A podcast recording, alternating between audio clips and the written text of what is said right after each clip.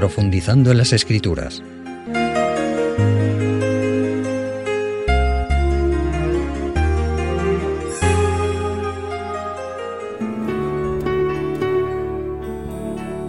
Estimados amigos, nuestra reflexión de hoy sigue en la línea del estudio de los diez mandamientos, que hoy hemos llegado al octavo, por lo que vamos a leer en Éxodo capítulo 20, versículo 15, donde nos dice, no hurtarás. Sí, efectivamente, este es el octavo mandamiento de la ley de Dios, que como los anteriores, tantas veces es desoído e ignorado por nuestra sociedad, pero que sigue vigente para todos, ya que la ley de Dios, además de ser perfecta, fue dada para todos los tiempos. Amigos oyentes, en este mandamiento se presenta el derecho a tener cosas de nuestra propiedad, que ha de ser respetado por los demás, por nuestro entorno. Si el principio de la propiedad no es respetado, no hay sin duda seguridad alguna, y esto es tristemente lo que está sucediendo hoy. Escuchaba recientemente, y más tarde incluso lo vi en televisión, la triste noticia de un empresario a quien le habían robado 32 veces en su negocio en un espacio inferior a cuatro años. El pobre hombre se lamentaba de que no tenía otra salida que cerrar definitivamente su negocio. Alguien se había cebado con él. Una oficina bancaria cercana a mi domicilio ha cerrado también por haber sido atracada tres veces en menos de dos años. También me llamó la atención ver un vehículo aparcado en una calle de la ciudad con el siguiente cartel. No hay ni dinero, ni teléfono móvil, ni GPS, ni nada de valor. Sin duda el propietario lo puso para desanimar a los ladrones. Lo menos que podemos decir, amigos oyentes, es que esta realidad es algo triste y lamentable. Quizá alguien pueda pensar que en un momento de crisis económica y de paro laboral podría justificarse ciertas actitudes. Nunca podemos justificar el error y el pecado, aunque tampoco podemos justificar a los que quizá ponen presión, a los que encontrándose en una situación límite hacen lo que no deberían de hacer. Afortunadamente existen muchas personas honradas que jamás robarían nada y que cuando han encontrado, por ejemplo, una cartera, incluso con grandes cantidades de dinero, la han devuelto y entregado a la policía. En cierta empresa en la que estuve durante un tiempo, había un cartel que decía así, cuando necesite algo, pídalo. No lo coja ni lo robe. Esta es la actitud correcta, ¿verdad? Mis amigos, el octavo mandamiento no solo condena el robo directo, sea cual fuere la cantidad, sino también, por ejemplo, el falsear la calidad, el peso y el valor de un producto no pagar los salarios a los empleados pudiendo hacerlo y desviar los ingresos o propiedades para hacer, por ejemplo, una suspensión de pagos legal, pero seguir disfrutando de su capital o de gran parte de él. Roban también los empleados, no solo cuando sustraen productos de su empresa, sino cuando en lugar de trabajar las horas estipuladas se escaquean, como se dice hoy, se esconden, se van a desayunar, entre comillas, y se pasan a veces hasta horas fuera de la empresa o del negociado. Sería interminable la lista, ¿verdad? Y todos conocemos casos así.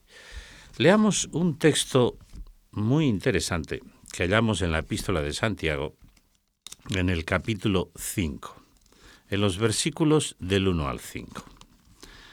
Ahí hallamos una advertencia clara clara a aquellos que en aquel tiempo pues ya transgredían este mandamiento. ¿Cómo lo hacían? Dice así, Santiago 5. Vamos ahora ricos, llorad y aullad por las miserias que están a punto de sobreveniros. Vuestras riquezas se han podrido y vuestras ropas están comidas de polilla. Vuestro oro y plata se han enmohecido, y su moho testificará contra vosotros, y devorará vuestras carnes como fuego. Habéis acumulado tesoros en los últimos días. Mirad, el jornal de los obreros que han cosechado vuestras tierras, el cual ha sido retenido por vosotros, está clamando, y los clamores de los que trabajaron en la cosecha han entrado en los oídos del Señor de los ejércitos, de Dios. Habéis vivido en deleites sobre la tierra y habéis sido disolutos, habéis engordado vuestros corazones como el día de la matanza, habéis condenado y dado muerte al justo, y él no os hace existencia, resistencia. Sí, mis amigos, son palabras duras, ¿verdad? Aquí no se condena, no se condena al rico que honradamente consiguió sus propiedades y dinero a través del trabajo, sino al que abusando de sus trabajadores, cuyos salarios, como hemos visto, no fueron pagados ya en aquel entonces, como sigue sucediendo hoy, no fueron pagados pudiendo y debiendo serlo, ha acumulado una riqueza enorme, ingente, pero injusta y a todas luces inmoral, empobreciendo a sus obreros. Esta actitud, como decía el texto, pedía entonces y pide hoy que se haga justicia. Y mis amigos, la Biblia dice que Dios hará justicia, no solo con los ladrones, sino con todos aquellos que transgreden voluntariamente los mandamientos de Dios y no se arrepienten, fastidiando, vamos a decirlo claramente, a su prójimo y poniéndole en situaciones a veces límite. Vamos a leer unos textos de la Biblia que nos hablan de este hecho trascendente que Dios ejecutará. El primero de ellos lo hallamos en la epístola a los Romanos capítulo 2 y versículo 16. Y dice así, en el día en que Dios juzgará por Jesucristo los secretos de los hombres conforme a mi evangelio. Es un texto que yo cuando lo leo incluso me impresiona. ¿Cuántos secretos hay, verdad, en la vida del ser humano que no nos gustaría que los demás conocieran, pero que Dios conoce? Entre ellos los pecados a los que hace referencia la ley de Dios. El siguiente lo encontramos en la segunda carta del apóstol Pablo, a Timoteo, siempre en la misma línea de la idea de que Dios un día va a pedir cuentas. Segunda de Timoteo, capítulo 4, y en los versículos 1 y 2 dice así, Te encargo solemnemente delante de Dios y del Señor Jesucristo, que va a juzgar a los vivos y a los muertos por su manifestación y por su reino, que prediques la palabra, etcétera, etcétera. Te encargo solemnemente delante de Dios y los hombres y del Señor Jesucristo que va a juzgar a los vivos y a los muertos. Si el ser humano pensara que un día tiene que dar cuentas a Dios de sus actos, no actuaría como actúa tantas veces, ¿verdad? Y el siguiente, Segunda de Corintios, capítulo 5 y versículo 10. Dice así, porque todos nosotros debemos comparecer ante el tribunal de Cristo, para que cada uno recoja según lo que haya hecho mientras estaba en el cuerpo, sea bueno o sea malo. Dios un día juzgará a aquellos que no pagaron los salarios a los obreros, pudiéndolo hacer. Y Dios les pedirá cuentas, como juzgará a todos los que cogen lo que no es suyo y a todos los que de alguna manera transgreden los mandamientos de la ley de Dios si no se arrepienten o no nos arrepentimos. Mis amigos oyentes, los fraudes económicos tan corrientes hoy, el cobro de comisiones desorbitadas, beneficios exagerados e inmorales, intereses inaceptables, están sumiendo a un sector del mundo, de la sociedad, de países, en la pobreza y en la inanición, y a otro en la opulencia. Qué gran injusticia de la que los responsables, como acabamos de ver, darán cuentas a Dios. Ojalá no seamos nosotros de estos responsables. Debe hacer reflexionar lo que expresa la epístola de Santiago sobre las riquezas de aquellos ricos, que dice que estaban podridas, las ropas apolilladas, las miserias que recaerán sobre aquellos ricos y morales que en lugar de compartir lo que Dios les ha dado con los necesitados, todo lo han acumulado para su egoísta disfrute. Pero, bueno, hay tantas cosas que no se pueden comprar con dinero. Y que, como decía aquella serie televisiva de hace tantos años, los ricos también lloran, ¿verdad? La salud, la felicidad, la conciencia tranquila, el hogar feliz y más aún la vida eterna. No se puede comprar con dinero, ¿verdad? Claro que no. En la Biblia hallamos numerosos ejemplos, no obstante, de ricos generosos, hospitalarios, ayudadores de los pobres, hombres de fe. Recordemos solo dos nombres los muchos que podríamos citar. Abraham, a Job, entre otros, cuyas riquezas fueron solo resultado de su trabajo y esfuerzo, y sobre todo, añado, la bendición de Dios en sus vidas. Pero recordemos también a aquel personaje conocido del Nuevo Testamento, del que la Biblia no da su nombre, pero que lo denomina el, joven rico.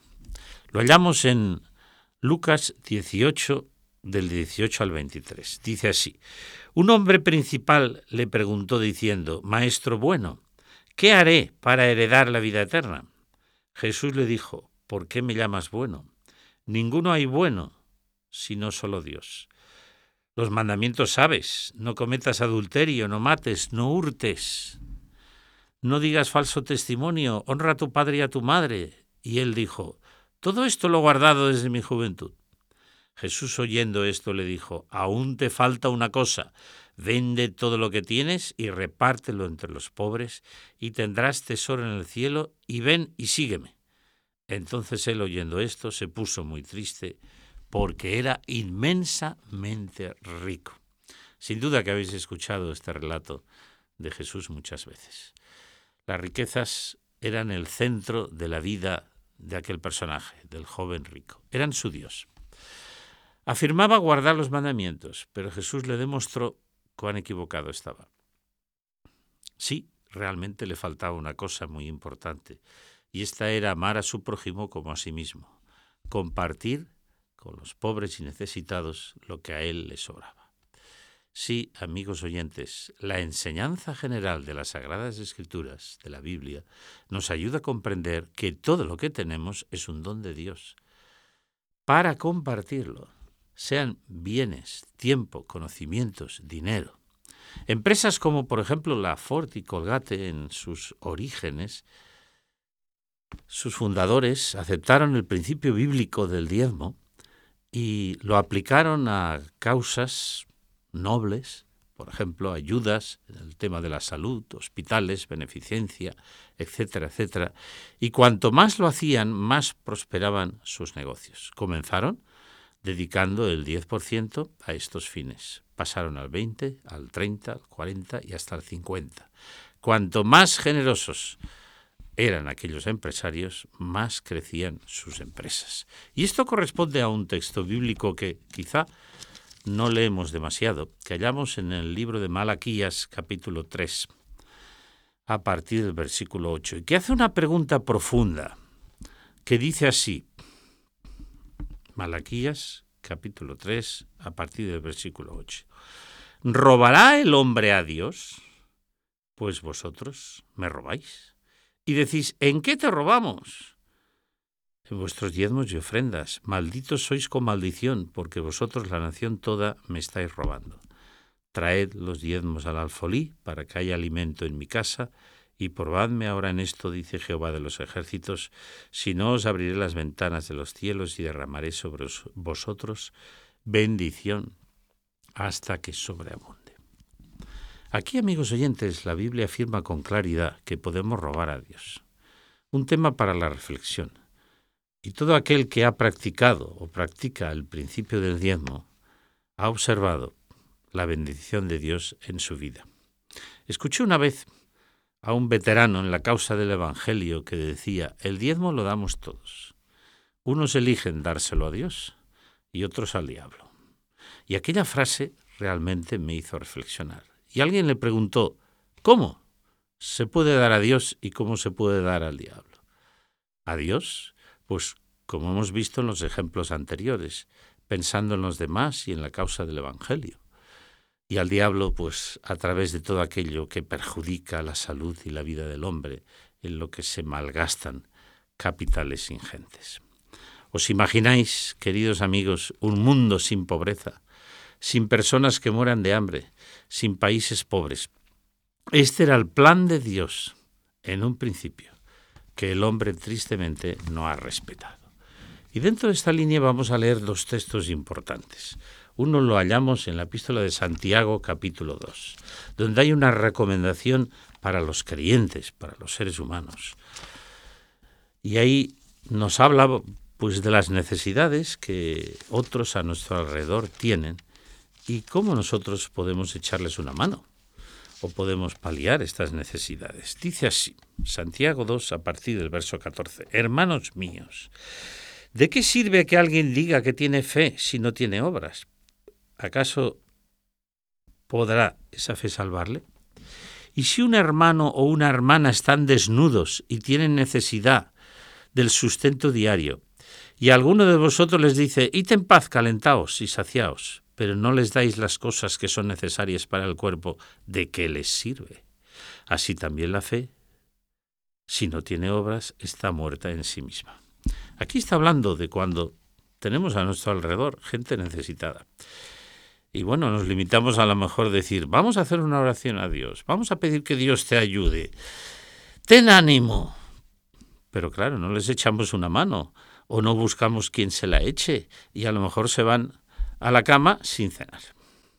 Y eso realmente impresiona. A mí me impresionó hace poco saber que una familia, la que yo conozco, y en aquel momento estaba fuera y no sabía nada, el día de Nochebuena no tenían nada para comer.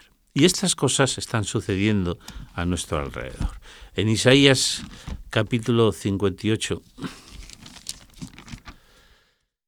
versículos del 6 al 8, hay una reflexión muy importante respecto a este tema. Y dice así, Isaías 58, a partir del versículo 6. ¿No es más bien el ayuno que yo escogí, desatar las cadenas de maldad, soltar las coyundas del yugo y dejar ir libres a los quebrantados y que rompáis todo yugo? ¿No es que partas tu pan al hambriento y a los pobres errantes albergues en tu casa, que cuando veas al desnudo lo cubras y no te escondas de tu hermano? Entonces brotará tu luz como el alba y tu curación se echará de ver rápidamente, e irá tu justicia delante de ti, y la gloria de Dios será tu retaguardia. El ayuno, las ofrendas, los sacrificios, diríamos, que tanta gente practica con buena voluntad. Pero aquí dice que el verdadero ayuno, ¿cuál es? Pues compartir con el necesitado, echarle una mano Diréis, bueno, hoy meter en casa a un desconocido es peligroso, ¿de acuerdo? Pero podéis hacer algo que quizá algunos de nosotros hemos hecho en algún momento, en que alguien nos ha pedido ayuda y lo hemos llevado a una pensión sencilla y le hemos dicho, mira, puedes dormir aquí esta noche, yo pago tu estancia por un día y luego lucha, esfuérzate, búscate la vida, porque a lo mejor pues en casa no podía estar. Sí, mis amigos, la religión verdadera es amar a Dios sobre todas las cosas, pero también al prójimo como a nosotros mismos. Yo quisiera compartir con vosotros unas ideas inspiradoras que amplían el mandamiento de no hurtarás y que pertenecen al comentario bíblico adventista. Dice así, podemos robar a otros en formas muy sutiles, quitándoles su fe en Dios. Fijaos, mediante la duda y la crítica, mediante el efecto destructor de un mal ejemplo, cuando ellos esperaban de nosotros una conducta diferente, también confundiéndolos y dejándolos perplejos mediante declaraciones que no están preparados para entender, igualmente con chismes calumniosos y perniciosos que pueden despojarles de su buen nombre y carácter. Y termina diciendo, Cualquiera que retiene de otro lo que en justicia le pertenece, o se apodera de lo ajeno por su propio, para su propio uso, está robando. el aceptar como propios el reconocimiento por el trabajo y las ideas de otros, el usar lo ajeno sin permiso o el aprovecharse de otro en cualquier forma, todo eso también es robar. Eso dice el comentario bíblico. Ideas profundas, ¿verdad? Amigos, que a mí me han hecho reflexionar y que ojalá podamos aplicar en nuestra vida. Y ya terminando, digamos que Dios en el antiguo Israel mostró con claridad que el robar era un gran pecado y traía sus consecuencias. Hay un personaje del que muchos quizá habréis oído hablar en el Antiguo Testamento, Acán, que pereció por robar cosas de valor que Dios había prohibido, porque Dios quería dar una lección especial al pueblo. Y Dios le dio tiempo para arrepentirse a él y a su familia. No se arrepintió, no se arrepintieron y finalmente recibieron las consecuencias, en aquel caso, duras consecuencias. Los que toman lo que no es suyo y los que ponen al pobre y al necesitado, y eso lo he dicho antes, pero quiero insistir en ello, en una situación límite, aunque nunca podamos justificar el pecado del robo, están transgrediendo el mandamiento y darán cuentas a Dios si no se arrepienten, como alguien que se arrepintió. Es un personaje muy simpático de la Biblia y con él terminamos nuestra reflexión de hoy. Se llamaba Zaqueo, era bajito, así que los bajitos pueden pensar en que hay alguien que le representa dignamente, porque aunque cometió sus errores, realmente se arrepintió. Él era cobrador de impuestos, y lo leemos en el Evangelio de Lucas, en el capítulo 19 a partir del versículo 2. Dice así, Lucas 19, a partir del versículo 2. Y sucedió que un varón llamado Zaqueo, que era un jefe de los cobradores de impuestos y rico, procuraba ver quién era Jesús, pero no podía a causa de la multitud, pues era pequeño de estatura. Y corriendo delante subió a un sicómoro para verle, porque estaba a punto de pasar por allí. Cuando Jesús llegó a aquel lugar, mirando hacia arriba, le vio y le dijo, Zaqueo, date prisa, desciende, porque hoy tengo que hospedarme en tu casa. Entonces él descendió a prisa y le recibió gozoso. Al ver esto, todos murmuraban diciendo, ha entrado a hospedarse con un hombre pecador. Y Zaqueo, puesto en pie, dijo al Señor, mira, Señor, voy a dar a los pobres la mitad de mis bienes, y si en algo he defraudado alguno, se lo devuelvo cuadruplicado. Jesús le dijo, hoy ha venido la salvación a esta casa, por cuanto también es él un hijo de Abraham, porque el Hijo del Hombre vino a buscar y a salvar lo que se había perdido. Me alegro de poder terminar nuestra reflexión de hoy con este ejemplo maravilloso. Un cobrador de impuestos que se enriqueció abusando de los demás pero que cuando recibió a Jesús en su casa y escuchó las enseñanzas de Dios, de la palabra de Dios y de la ley de Dios, dijo, es verdad, yo he robado, pues voy a devolver, cuadruplicado lo que he robado. Quiero tener mi conciencia tranquila, quiero ser recto y confiar en el Señor. Mis amigos, que esta reflexión de hoy sobre el octavo mandamiento nos ayude en nuestra vida. Dios siempre bendice a los que son fieles, a los que son honrados. Y si quizá en esta vida, en alguna excepción, se puede demostrar que no siempre es así, en el reino de los cielos, ese Dios justo que juzgará a todos, hará justicia. Que Dios nos bendiga y nos ayude a guardar con su ayuda este y todos los mandamientos, porque seremos más felices y haremos más felices a los que nos rodean. Hasta el próximo encuentro. Conoce nuestros interesantes cursos en www.ofrececursos.org y solicita los que más te interesen de forma totalmente gratuita y sin ningún compromiso. Recuerda www.ofrececursos.org.